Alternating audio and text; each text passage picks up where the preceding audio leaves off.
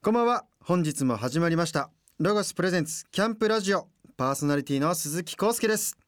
えー6月29日の放送でもたっぷりとお話をしたんですがまだまだ僕の中では興奮冷めずという感じでそのくらい気持ちを込めたお芝居でした、えーウィングレス翼を持たぬ天使でしたがたくさんの方からまだまだメッセージをいただきました、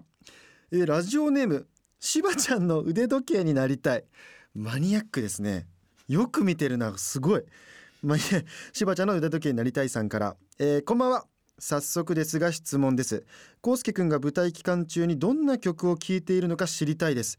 気合が入る曲などもしあればぜひ流してくださいとのことで、えーお答えしたいと思いますもう僕はもう舞台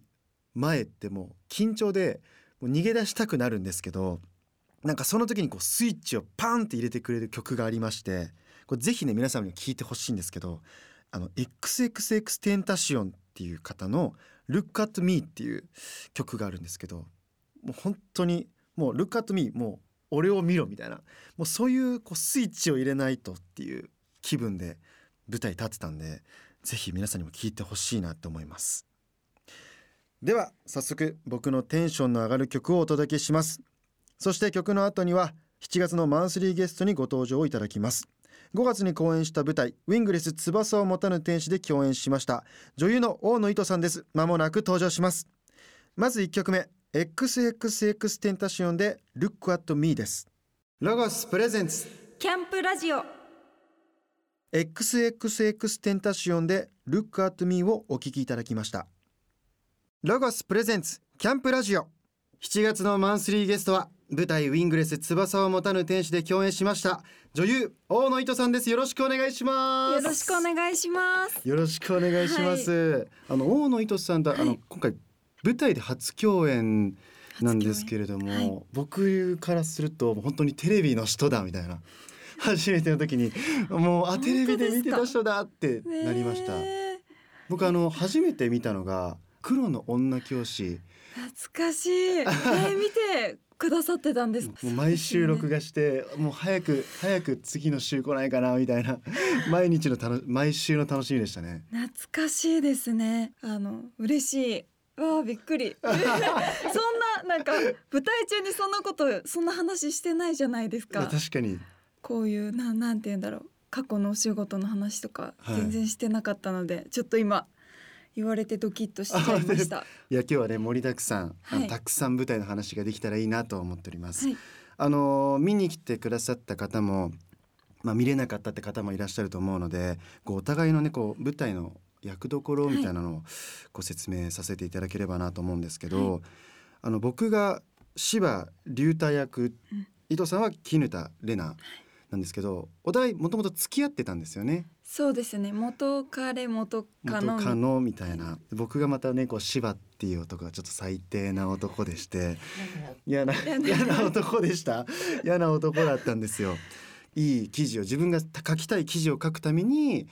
こう売れないといけないでそれをこう元カノでもある絹田玲奈大野と伊藤さんが演じるこう絹田玲奈をこう利用するって言って言い方すごい悪いんですけどこう利用させてもらってっていう。そうです、うんね、いろんな話がこう展開がすごくたくさんあって盛りだくさんの話なんですけどどどうでしたかこう絹田玲奈演じてて。そうですねまあ編集者である龍太浩介君演じる龍太がまあもうとにかくレナからするとかっこよくてこう別れ話を切り出されてももうどうしてもついていきたいっていうそのなんか愛にあふれる女性の役でうーんちょっとレナに追いつけない部分がうんたくさんあって、まあ、それををそれに合わせていくのが、まあ、結構必死でしあた。本当ですはい結構こう絹田玲奈っていう役が、ね、すごく自己肯定感が低くて、うんでなんだちょっと頑固な一面もあってこうなんだろうすごく危なっかしい女性なんですけど結構舞台上のメンバーからは似てるっていう大野糸さんは絹田玲奈っぽいって言ってたんですけどそれに関して結構毎回反論してたじゃない ですか。これはあの本当レナっていう女性はあのまあ結構自分の意思だけで突っ走っちゃってこう周りが見えなくなるようなタイプの女性の役なんですけどあの見に来てくれた友達からも糸にぴったりな役だねとかすごく言われたんですけどでもあの家族だけは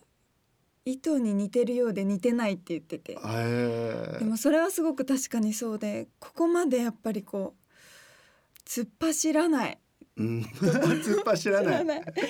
ってそんな利用されてるっていう素振りが見えた瞬間私は結構冷めちゃうので。ああ、はい、なんかそういうところだけは似てないけどっていう感じです、 ね。え、牛太に似てるって思うところ似てあるりますっかて。いうかあの鴻上さんが当て書きを僕らの役をみんなの役当て書きしてくださったらしくて今回あの久しぶりのねオリジナルストーリーっていう感感じなんですけどうんうん僕僕オーディションだったんですよ。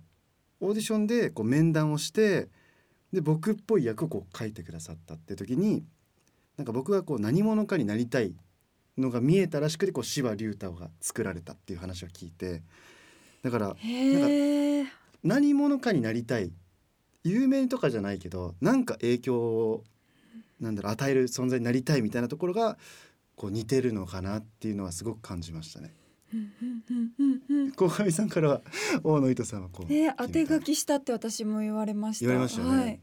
そうですね。確かにちょっと自己肯定感が低いところは、まあ、似てるのかなっていうふうには思います。 そうなんあですか。稽古中なんか稽古中とか多分それ垣間見える瞬間たくさん多分あったと思いままあす、、確かになんか毎回こう自信を持ちなさいっていう 鴻上さんからアドバイスアドをバねイスこうすけくんがこうすあの本番中こう舞台に出る前今日も一緒に頑張ろうねって言ってくれるんで すよ。で一応私ちょっと何歳2歳ぐらい年上だしでもなんかうわ年下の子がこんなこと言ってくれるなんてと思ってすごくドキッ てしてそれを女子学屋で言いふらしてました。 何ですか それ。すごいなんかイケメンじゃないって言ってこの本当ですか。はい。でもう本当に女子学屋で康介くんの人気がもう爆発的に高かったです。ええじゃあこれからも言い続けます。あの頑張りましょう ね。利用するようなねいややめてくだ当さいてよ。書きをされてえでも本当にあのねいろいろありましたね舞台。いろいろアドバイスはいただいてました。みんなでこう女子学屋は女子学屋でこう相談し合いながらっていうのはすごくそあうりま女子した学。屋と男子学屋がちょっと違くて、もう女子学屋すっごいいい匂いがするんですよ。 男子学屋ねちょっと。そう田畑さんがルームスプレーをこうシュシュシュってしてくれてたのもあってすごくいい香りになってました。へすごいーな田畑さんはそういう気遣いというかすもうほぼ毎日お菓子とかを持ってきてくださってましたね。 女子限定お菓子みたいな。限定お菓子みたい な。はい。男子学屋はそれも男子学会もうみんなパンツ一丁で うろうろしてみたいなで子役が入ってきてキャーみたいな ありましたよねそうですそうです子役の女の子たちも女子学園で一緒だったんですけどまあさくらちゃんとひまちゃんっていう女の子がもう男子学園に遊びに行きたくてしょうがなくて、もうなんかちょっと行っちゃうと寂しいんですよこっちはこ っちであ行っちゃったっていうのがあったりとかして、はい、いやほんと可愛くてもう毎日遊びに来てて「トントン失礼します」み たいな「何しに来たの?」みたいなそうそ本うそ当うにそうめちゃくちゃ可愛かったですへー懐いてましたか大野さんにもなついてましたよね多分なんかこうお菓子いっぱいあげたりとかして最初は本当に好かれたくてしょうがなくてなんかいろいろ持って行ってましたお菓子とかさくらちゃんがあの一応ホリプロさんなんですよね、はい所属が一緒でそうなんですよで所属していて「将来どんな女優さんになりたいの?」って言ったら「大野糸さんみたいになりたい」ってい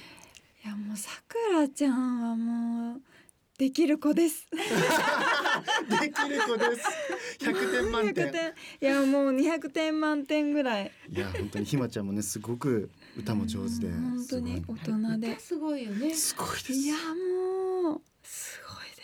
いです本当にあのこの舞台は本当にすごい皆さんのサポートのおかげで僕自身も成長できたしもっともっとこれからもこういった舞台に出演できるように頑張りたいなと思いますどうでしたか、いやもう本当に稽古中はもう失敗したらどうしようとかもうそういう不安が本当に大きくて楽しさが伝えられなかったらどうしようっていうしプレッシャーもすごく大きかったんですけど、こう大千秋楽迎えるとこうやっぱり達成感がすごくあってもうお客さんの拍手とかいただくとやっぱりパワーもたくさんもらってまた舞台に挑戦したいっていう気持ちになりました。またご一緒できたらいいですいね。いですねもう本当に頑張ります。僕も頑張りますありがとうございあまりがすとうございます。はい、えーここで一曲曲をかけたいと思います僕が大野糸さんをイメージして選んだ曲をかけたいと思いますはい。ウーバーワールドさんでザ・オーバーですロゴスプレゼンツキャンプラジオ。ああ、わかりますザオーバーって主題歌主題歌ですよね主題歌です黒の女教師のそうですだからびっくりしまし た。あれと思って。いやすごいえーえなんですかそれって言われたらど うしようかなと思いましいやいやたなんでですかみたいな嘘でしょと思っていや。あ、ありがとうございます。僕の青春のやっぱドラマなんであ、伏線だったんですね。 伏線伏線回収しました、えー、嬉しい。はいい、や、ちょっと久しぶりに聞くのではい嬉。しいです。ウーバーワールドさんでザ・オーバーをお聞きいただきました7月のマンスリーゲストには女優の大野糸さんをお迎えしてお届けしていますさらなる大野糸さんの魅力に迫っていきたいと思いますあのこれウィキペディアに載ってた情報なんですけれどもはい。あのデビューのきっかけは地元の福岡で行われた映画「おっぱいバレー」の撮影現場に見学に行った時に、はい綾瀬はるかさんのマネージャーさんからスカウトされたそうですがこれって本当なんですか本当です。すええすそんな漫画のような話あるんですかいややっぱりちょっと変わったエピソードですよね。あはいはいはいあるんですというより、うん、なんかその時はもはうい女優さんになりたいなと思ってたんですか、女優さんになりたいというよりは綾瀬はるかさんを本当に見たいっていうのでファンでファンであの部活をサボって行き ました。あそうなんですいやすごいです見に行ねきました。はい。それでこう声がかかっんどうどういう声がかかるんですか「君可愛いね」みたいな怪しいねオレラジの藤森さんみた い「。 な君可愛いねあのトコトコトコってそのバイバレーのこうシャツを着たか男性がはいやってきて、芸能界に興味あるって聞かれたのが確か第一声だった気がします。」うわその時に直感で「あこれスカウトだ」って思うんですかおもういましたけどそれと同時に詐欺かもしれないって。あまあでもそうですよね、はいでも思ってこの現場に話しかけられても詐欺っていう可能性は低いですよね。でもだから詐欺っていうかなあだからうーんちょっと警戒してましたね。あはそうい、なだんからですねお家に帰って一応家族に報告する時も詐欺だと思うって言ってえー、その時の当時こうスカウトしてくださったマネージャーさんとかとはまだいまだにこう交流とかはあったりするんですか。あります。はい。あのそうなんですね。あの事務所に行くと会ってこう仕事の話とかもあの声をかけてくださったりしてます。ですよね。こうはい人生をこう変えてくださった方ですもんね。はいすごい。いやありがとうございます。あ今回綾あ瀬さのんと会ったんですかあ綾瀬さんをこのおっぱいバレーの撮影現場に見に行った時に見たんですよ。20メートル先ぐらい。もう私初めてこんなに美しい人を見たっていうのが初めてで、もう目ん玉が飛び出るかと思いました。えーうん感動であの感動は今でもちょっと忘れられないです。そのおっぱいバレーの時のの時の子だよねってな話はあるんあったりしたんですか。ありますありますあ。はい。覚えてうるんそれぐらい印象に残ってたんじゃないですかね。頑張ろうねみたいな感じえで、ーこうすけくんと 同じようにいや頑張頑張そんな言い方でしたっ け。キム本当に毎回言ってくれてたんですよもうそれが頑張りましょうねみた いな。ドキドキしちゃいましたいやすいません、はあいりがとうございます。ねあの舞台中も結構お話ししてたんですけどソフトバンクホークスのファンだそうですけれども、はい野球をやったりしないんですか。野球はバッティングセンターとかたまに行きますへえ友達とかと友達だったり一人で行ったこともあえりまーすす一人でですか一人でえ打結てるん構ですか？かすりますかすりますなんかめっちゃ打ちそうですよねこう手足長いから打てないんですけど、ええいつかね一緒に行きたいですね行きたいでみんすねバッティングセンターでなでバッティングセンターみんなで楽しそうあのはいこれ本当プチ情報で、これちょっと台本に書いてあるんですけど大塩平八郎さんが尊敬してる人っていう歴史上の人物なんなんですよね。これをはあの言ったの確か中学2年生の時でい。 すすごい。これ中逆学にすごくよく見つけてきましたねこの情報。中学2年生のインタビューで答えてからなぜかウィキペディアに載ってええこれすごくこうずーっと言われることが多いんですけどそうなんです。僕全然歴史わかんなくて、はいこの方をちょっとまあ名前は聞いたことあるぐらいしかわかんないんですけど、結構歴史好きなんですか。歴史はすごく好きです。あのそうなんですね日本史を高校の時専攻してたんですけど、はい。テストの点数も日本史はすごく良かったので、うん、楽しんでこう覚えられてはいました。えこの平八郎さんのこう生き様みたいなのが好きなんですか このなんだろそうですね弱いものにを助けるみたいなところが、まあ、あった方だったのであの、うん、中学生の時とか小学生の時はすごいなっていうふううにへー思ってたんですけどやっぱりこう10年も経つと大塩平八郎さん好嘘まさかのもう好きじゃないんですかきです。推し変推し変したんですか推し変 いやでもやっぱりうんナイチンゲールの方が好きです。ナイえーチンゲールの伝推違し変ですよこれはうんです違うんです。上書きしていくんですねこうナイチンゲールさんもなんかこうクリミア戦争ではいもうすっごい患者さんを助けたみたいなところがあるので根本的には似てるんですけどナイチンゲールの伝記はもう結構月1ぐらいでこうええ図書室で読んでたぐらい好きなのではい方が度合いで言うとパーセンテージで言うとそうですねじゃあ好きな女性がナイチンゲールで好きな男性がこう大塩さんみたいお塩さんも好きです。なもう完 全推し変ですねもう いろんな人を人生でこう知っていく と。ね、中二の時の回答今言われてもねって感じ。そうですね。これでも本当に年数回聞かれます。あ、変えてもらえるそうで すね。推し変リスナーさんうちの会に社の方で。あのナイチンゲー現在はナイチンゲールっていうふうにウィキペ現デ在ィアはをナイチン変ゲえてールいただい て。いやは面白い、えー、大野さんとこう楽しいお話で盛り上がっていますが、いえー今週はお時間が来てしまいましたい。はい。はいあの最後に大野糸さんの今後の活動ですえー動画配信サービスレミノにて6月13日から配信中のドラマ放課後堤防西に出演されていますこれってどんな役柄なんですかそうですね。堤防部というまあ釣り部の、はいはいはいあの女子高生4人のお話なんですけど、その顧問の先生のえっと小谷さやか役で出演しています。堤防部っていうこの堤防っていうのは、はいこの海とかこう河川との境界にあたるこう堤防のことを言ってるんですかそうです。はい、その堤防です。はあ、そうあなのんですね堤防でまあちょっとゆるく釣りを楽しむ部活が舞台で。釣りの楽しさと奥深さを知っていく女子高生うんうんと釣りをテーマにしたゆったりとした青春ドラマになっています。いや僕も見ます。ぜひあのなんだろう釣りっていうのはこう結構男性が好きなアウトドアのものかなっては思うんですけど、まあ、それを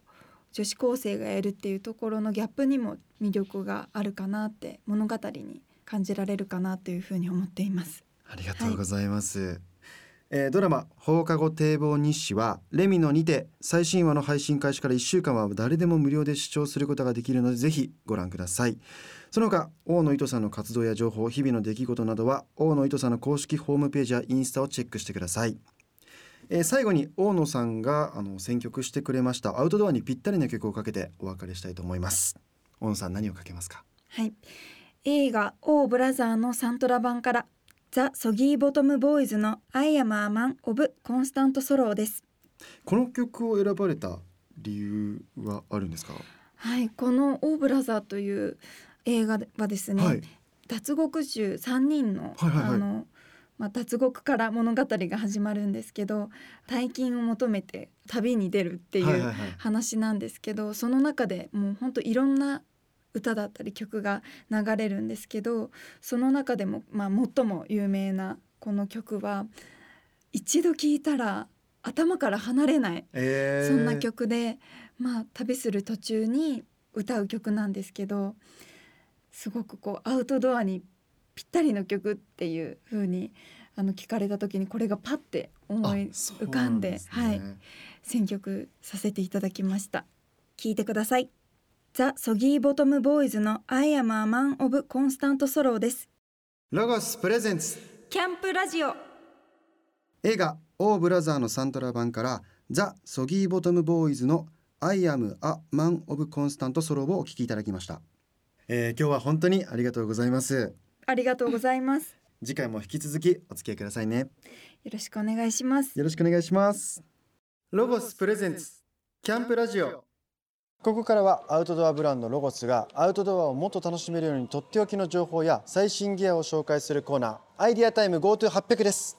このコーナーのパートナーはロゴス公式 YouTube チャンネルオソロゴスに出演している人気 YouTuber どっちゃんですロゴス公式 YouTube チャンネルおそろごすに出演しているどっちゃんです。よろしくお願いしおます願いします。今回もアイディアタイム GoTo800 コーナーはスタジオを飛び出してロゴスショップ東京店にやってきました、はいあの前回、ドラットキャンバスパネルドゥーブルの,、はいあのテントを建てたんですけど、はい今回あの中の寝室を今回紹介してくれるんですよねそうなんですよ。簡単に寝室もつけられるので、ちょっと一緒にやっていきたいと思います。はい、収納袋の中に一緒に入っていたテントこれなに、んだろうと思ってました、はい、こちらが寝室になるんです。まずこの生地を広げます。ロゴが前になるようにロ広げゴまがすね。前になるように、はい。で、そうして奥に入ってもらって、私の対角線で一緒にやっていきましょう。はいフックがはい黒いフックがあるフッのでクありますね端に黒いフックをこのテントの隅にフフック引っ掛ける D リングがあると思います D 型のリングあありましたそこにカチャッと引っ掛けてください引っかかりましたはいそれを繰り返していきますはい引っ掛けますおなんか寝室っぽくなってきましたねそうなんです寝室が吊り下げ式になっていますなるほどじゃあこの頂上を引っ掛けてください頂上あこれランタンをやつやるやつじゃないんですねそうなんですここは寝室をかけるところで天井にかけす、て、はい、結構初見でも分かりやすいような確かにすごく簡単ですねここ一人でできそうですね寝室そうのでとすころは、ね寝室だったら全然一人でも本当に引っ掛けるだけなんで、はいえでー最後下のところに D リングをまたお来ましたわすごい完成ですあテントの中にもう一個テントができたみたいなそしてここのメッシュを開けると寝室がすごいできてます、寝室だよかったら入ってみてくださいこれ靴脱いだ方がいいですかそうですね脱いでいただい脱いてで、はい、失礼しますすごい寝室です本当になんかもう不思議な感覚ですねテントの中にまたテントみたいなそうなんです結構そこで着替えたりするんですけどかがまずに着替えられるので本当だはいこうの上にゴロンとしてみてはい寝袋を今下に敷いてあー気持ちいい寝れそうですね もうこれ贅沢すぎますねもうキャンプ行ったら外は鳥の声とかいやカエルが鳴いてる音とかだけに包まれて寝れるので、今はちょっと暑いんですけどこれ冬場とか多分あったかいですようね、ん、今ベンチレーション上閉まってるんでそこを開けるとまた通気性があここか、はいここですね、はい上のところで確かにそこがベンチレーショすンとごいいう多分冬場とかめっちゃあったかいんだろうなと思うわいいなうわあいい なここにねこう星空があって、うんうんうんあとロゴスプロジェクターも出してるんで映パ画が見れネるルシステムのところにスクリーンを広げて映画を見ることもできます素晴らしい ですなんかもいやいやい やうまあそうそうですね外で見たいですすごいな寝室はあった方がいいですかねいやあった方がいいと思いますはい なんであった方がなんだろう虫とかも来ない、うんうんうん。こう狭い寝る時こう狭い空間とか僕好きなんでああ、そうなんですね。すごくあった方があ落りちが着きとうそごうざいます。ちなみにここにもロゴスの特許が隠れていあて、出た出ました特許このテントの窓 C 型ドアって言うんですけど、何が C ってここの形がもう C だか C になってるら。はい。一回ここのチャック開けてもらっていいですか。はいなんか気づくかな。えなんだろはい、ありがとうございます。うえ今ナチュラルにチャック開けるときに手を返さずにこのままあそうやってまこしたねこのチャックのところが特殊でくるくる回るようになってるんでいちいち持ち替えなくていいんですよ。持ち替えますよここがくねるくる回るので。チャックが回るんだ、はい。で C 型ドアのメリットとしては今後ろの方がなってるんですけど上と下だけをまくり上げてはい目隠ししつつ空気を通せる。すごいこれが C の形じゃないと実現できないことなんですね。全部が計算されてるんですねそうなんです。なので目隠しをしつつこの大事なところは見えないように。はあでもこの上と下で空気を通してくれるのが C 型ドアのベンチレーションにすなごいってます。これはいいわいやもう早くキャンプしたくなってきましたもんもうソロじゃなくこのテントにしますか。このテントがいいです ねみんなで行きたいこれでひこれ一人はちょっと寂しいですもんねそうですね。でも寝宅ですよ一人でこの、うん寝室一人で使うのでもこれを僕が一人でた立ち上げて作って誰かに共有したいですさすがに今日のロゴスアイテムはトラットキャンバスパネルドゥーブルの寝室部分を紹介しましたトラットキャンバスパネルドゥーブルは全国のロゴスショップおよびロゴス公式オンライン店で購入いただけます気になる方は番組ホームページでもチェックしてみてくださいホームページのアドレスはキャンプラジオ .jp ですいや本当に素晴らしい商品を紹介していただいて本当にありがとうごあざいりまがすとうございます。これで睡眠もバッチリ取れると思います この大きいテント建てられるようになったならもうソロのテントなんでちょろいもんなんで。本当ですか、はい。大丈夫だと思います。難易度的にはこれが一番難しかったまあ王道で大きめ王道っていう感じだったこれなんで、はい。と挑戦してみますお願いしますいや。今日もお父ちゃんありがとうあごりざがいとうごましざいたました。ここで一曲曲を紹介しますロゴス東京店のスタッフさんから、えーリクエスト曲をもらいたいと思いますではまず名前を教えてください蒸したペグでではここで一曲曲を紹介したいと思うんですけれども流した曲ありますか、リップスライムで熱帯夜ありがとうございますロゴスプレゼンツキャンプラジオロゴス東京店蒸したペグさんからのリクエストでリップスライム熱帯夜でしたロゴスプレゼンツキャンプラジオ鈴木康介がお届けしています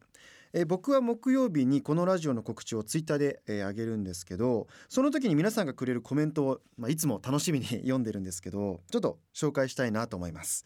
えー ふにゃふにゃした笑顔が浮かぶ楽しい時間とか、えー通勤中に聞いていて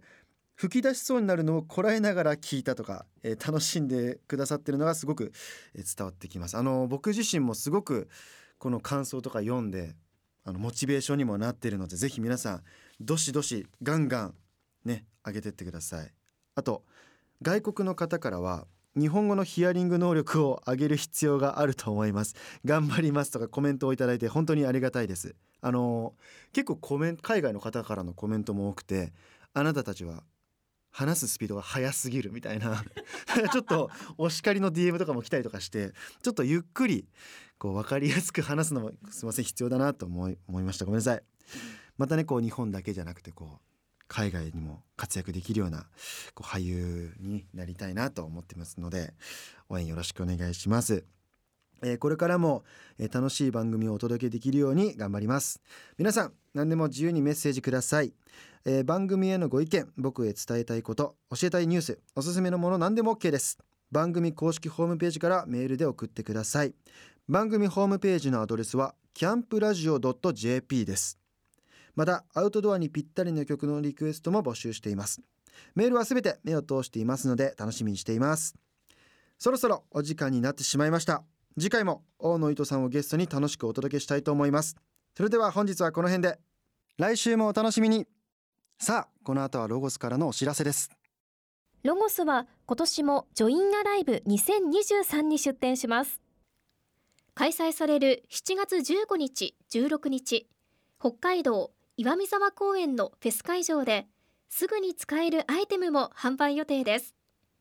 ジョインアライブとロゴスのオリジナルコラボステッカーも配るのでぜひロゴスブースに遊びに来てくださいね7月28日から3日間行われるフジロックフェスティバル2023にロゴスも参加します今年からレンタルテントの数が一気に増えて240張ものロゴステントが立ち並ぶ予定ですフジロックに参加される方はぜひ見に来てくださいこの番組の過去の放送はラジオ日経番組ホームページのポッドキャストから聞くことができますラジオ日経 .jp スラッシュキャンプラジオスラッシュにアクセスしてくださいロゴスプレゼンツキャンプラジオパーソナリティは鈴木康介でした